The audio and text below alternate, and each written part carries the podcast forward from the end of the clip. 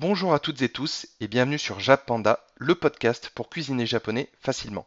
Cette semaine, j'ai envie de vous parler d'une entrée vraiment toute simple et toute bête. Il s'agit du kinpila de carottes. Et là, vous êtes en train de vous dire de quoi il parle? Effectivement, c'est une recette qui est vraiment très très très peu connue en dehors du Japon. Et il s'agit en fait de bâtonnets de carottes que vous allez couper vraiment très finement et qui vont être cuits dans une sauce à base de mirin, saké, sauce soja et divers autres ingrédients. On en trouve parfois dans les izakaya, donc ces petits restaurants de quartier euh, japonais, ou bien dans les restaurants japonais en France, encore que si j'en ai vu deux fois dans les restaurants japonais en France, c'est vraiment un miracle. Et si on devait résumer le kinpila, il s'agirait d'un mode de cuisson à la fois sauté et mijoté. Bien entendu, on peut étendre le kinpila à d'autres légumes japonais ou occidentaux. Et au pays du soleil levant, on en trouve au gobo, donc la racine de la bardane, ou de racine de lotus. Pour les légumes occidentaux, le kinpila peut également se faire avec des pois gourmands, des jeunes navets ou bien encore avec des courgettes, à condition de détailler les courgettes en bâtonnets 1,5 fois plus gros que les carottes environ. En ce qui concerne les ingrédients, je vous le rappelle, il s'agit d'une entrée, hein, on est d'accord, pas d'un plat principal. Donc au niveau des quantités, il vous faudra pour deux personnes 3 grosses carottes, une cuillère à soupe d'huile de sésame, une cuillère à soupe de sésame blanc grillé préalablement, 20 centilitres d'eau, 2 cuillères à café de dashi, une cuillère à café de sucre en poudre, 2 cuillères à soupe de saké de cuisine, à défaut du vin blanc, euh, ça fera très bien l'affaire, mais n'allez pas euh, acheter une bouteille spécialement pour ça de vin blanc euh, qui va vous coûter vraiment les yeux de la tête.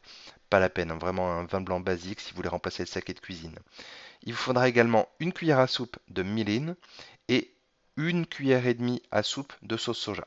Et ensuite, comment faire du kinpila de carottes? Donc vous allez commencer par laver et éplucher les carottes. Vous allez les couper en fins bâtonnets de 8 à 10 cm de long, puis vous allez les réserver. Après ça, vous allez préparer la sauce. Dans un grand bol ou un petit saladier, mélangez l'eau, le dashi, le sucre, le saké ou le vin blanc si vous avez remplacé, le mirin, la sauce soja et là aussi réservé. Encore après ça, vous allez faire chauffer à feu vif une poêle avec des rebords quand même assez hauts, euh, du type euh, wok ou sauteuse, et vous allez mettre une cuillère à soupe d'huile de sésame. Puis vous allez ajouter les bâtonnets de carottes avec les graines de sésame blanc préalablement grillées et vous allez baisser le feu et laisser cuire 2 à 3 minutes en remuant environ toutes les 30 secondes. Enfin, pour la dernière étape, vous allez ajouter la sauce directement dans les carottes et vous allez laisser cuire jusqu'à complète absorption du liquide en remuant régulièrement avec une cuillère en bois. Si comme moi, vous aimez les plats un peu ou beaucoup pimentés, je vous laisse le droit d'ajouter une demi-cuillère à café de ce qu'on appelle du coup le 7 épices japonais qui en japonais s'appelle shichimi togarashi. Donc cette dernière étape est bien entendu facultative et il faut que toutes les personnes qui vont manger ce kinpila de carottes puissent supporter en fait ce qui est pimenté. Parce que le shichimi togarashi, ça reste quand même vraiment, vraiment fort. Même pour quelqu'un qui, qui, s'y connaît en piment, c'est pas mal. Et donc, une fois que la sauce aura été complètement évaporée, c'est là que vous pouvez servir vos kinpila de carottes.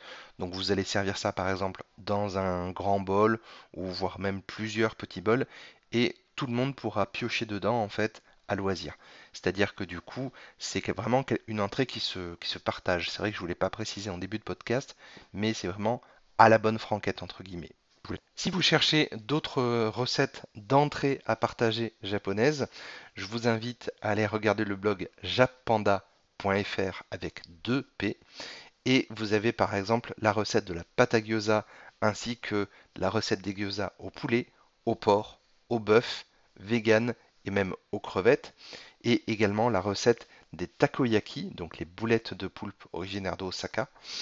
Et enfin, on peut citer également la salade d'épinards et sésame Horenso Gomae, qui elle aussi est vraiment très peu connue. Cette recette podcast de Kinpila de carottes est maintenant terminée. N'hésitez pas à vous abonner sur votre plateforme d'écoute préférée. Et moi je vous dis Matakondo à la prochaine